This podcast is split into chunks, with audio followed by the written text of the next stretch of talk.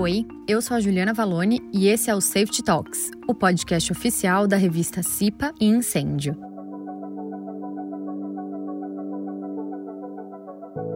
O passar do tempo e o avanço da vacinação no país vem levando os jovens brasileiros de volta ao trabalho presencial. De acordo com a pesquisa Jovem Covid-19, realizada com brasileiros entre 15 e 24 anos, 52% deles já voltaram ao local de trabalho. Esse é o maior número desde o início da pesquisa, em abril de 2020, e ele só tende a crescer nos próximos meses. Mas essa volta ao trabalho não acontece de maneira igualitária entre os diferentes grupos da sociedade.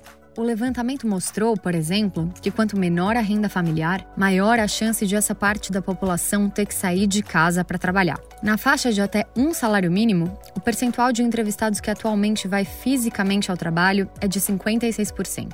A porcentagem vai caindo na medida em que a renda familiar sobe e chega a 40% entre os jovens que ganham mais de cinco salários mínimos. A realidade ainda varia de setor para setor. Como será que os jovens estão lidando com esse retorno? E como é que isso pode ser feito de maneira positiva e segura?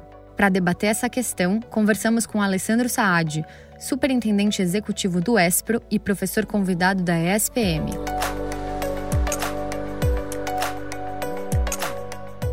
Saad, a etapa mais recente da pesquisa Jovem Covid-19, realizada pelo ESPRO, mostra que 52% dos jovens brasileiros já haviam voltado ao trabalho presencial no início do segundo semestre de 2021. Qual é o perfil desses trabalhadores? Bom, Juliana, tem duas formas da gente interpretar isso. A primeira delas é que são jovens que ocupam posições dentro das empresas que têm uma predominância de trabalho presencial.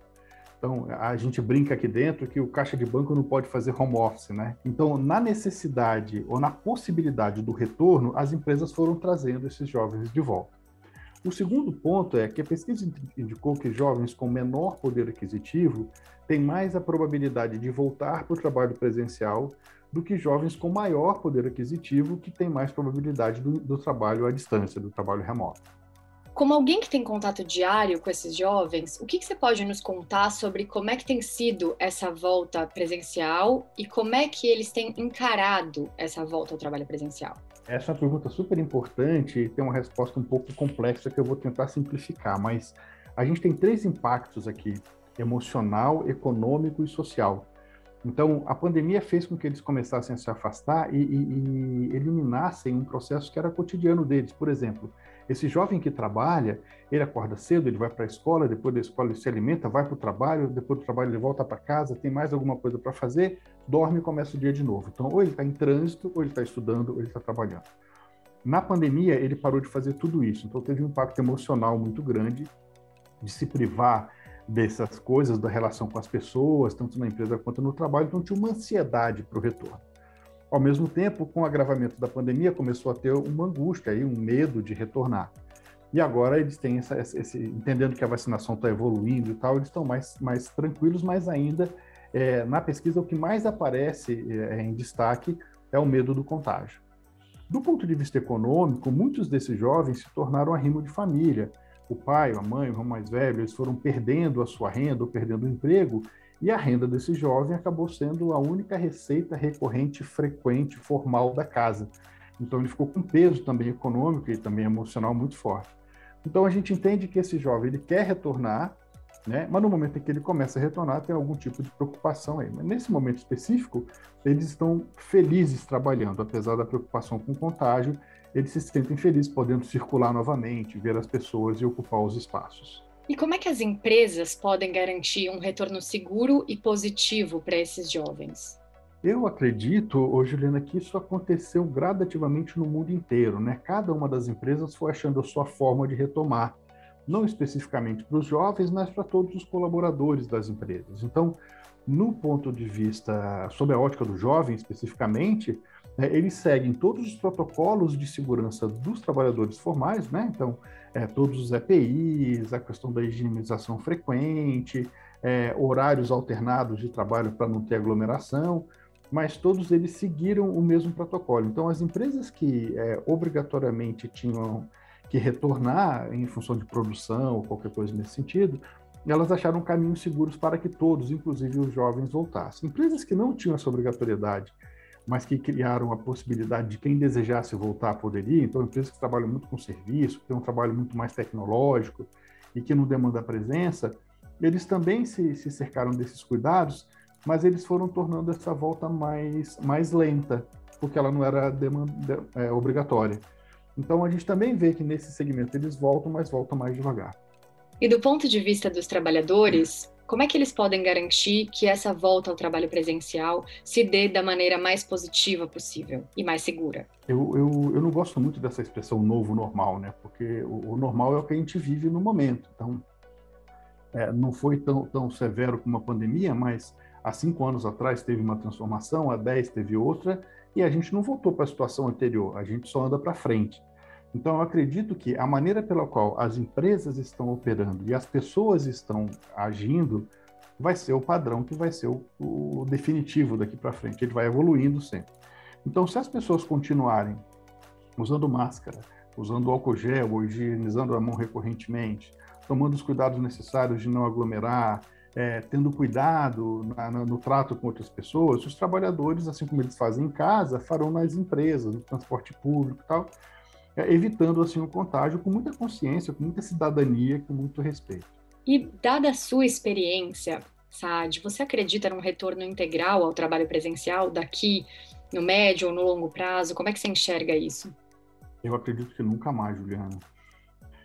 As empresas entenderam que, que, que é possível você ter uma produção boa fora da empresa. Né? Então, é, empresas que tinham uma hierarquia muito rígida, que trabalhavam no que eles chamam de formato de comando e controle, né?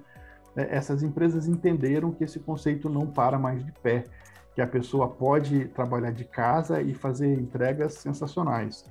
É, eu lembro no início da pandemia que saíram algumas matérias nos jornais que alguns é, é, é supervisores exigiam que os colaboradores trabalhassem o dia inteiro com a câmera aberta para saber se eles estavam na frente do computador e. Absurdo, né? surreal. E hoje a gente entende que essa pessoa que trabalha em casa, ela aprendeu a trabalhar diferente. Então, ela não vai fazer o horário convencional. Ela pode acordar mais tarde, ela pode parar mais cedo para almoçar com o filho, com a família e tal. Ela pode parar de trabalhar muito mais tarde depois. Ela vai fazer o tempo dela. Então, eu acredito que não se volte mais 100% para o presencial.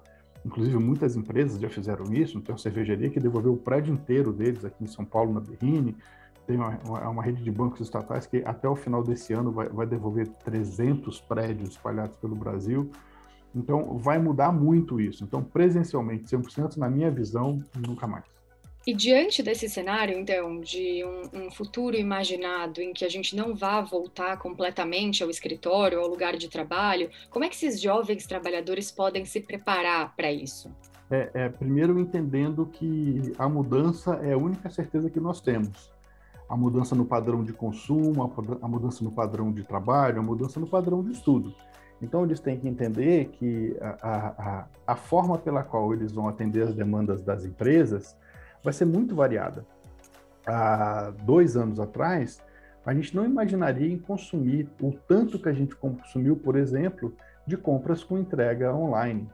Né? Então, assim, a gente comprou, a gente fez as compras da semana, chegava fruta, verdura em casa, a gente não podia sair e as empresas deram um jeito de entregar. A gente não comprava nada online, a gente não consumia, não fazia. É, é, é... Isso aqui, essa entrevista que a gente está dando, eu teria que estar no estúdio com você hoje, a gente está fazendo de maneira virtual. Então, o fato das pessoas, primeiro, é, diminuírem a expectativa de ter um modelo formal e terem flexibilidade para se adaptar ao novo, talvez sejam dois pré-requisitos para esse momento que a gente passa a viver a partir de agora. Sad, do ponto de vista do mercado de trabalho, existe alguma diferença entre esse jovem trabalhador e o trabalhador de mais idade, que já tem mais experiência? Ah, eu acredito que sim, Juliana. Na verdade, esse jovem ele está bem no meio do caminho. Ele não é um aluno, um estudante tradicional, e ele também não é um, um profissional, um trabalhador é, tradicional. Ele está bem no meio do caminho. Por quê? Porque ele está nessa transição, ele tem uma vida muito dinâmica, né, que ele continua trabalhando e estudando. O pré-requisito para ele ser, por exemplo, um aprendiz é que ele esteja no ensino médio, tenha acabado de concluir o ensino médio, então ele tem é, é, essa vida mais dinâmica, mais demandada, o que faz com que ele tenha muito mais responsabilidade do que um aluno convencional, do que um jovem convencional. E faz com que ele tenha também muito menos tempo do que um trabalhador convencional. Então, é, apesar de ter uma carga horária de trabalho melhor, ele não trabalha 8 horas, 12 horas, ele não pode fazer hora extra por lei, mas ele tem uma carga de estudo, uma carga de trabalho que, juntando as duas, dá um volume de, de, de tempo muito grande que ele destina às atividades do dia a dia dele. Então, eu entendo, eu acredito muito que esse jovem é, é, que faz o programa de aprendizagem no Brasil, ele tem um potencial absurdo de ser um agente transformador das empresas, porque ele já sabe que ele pode ser um agente transformador da própria vida.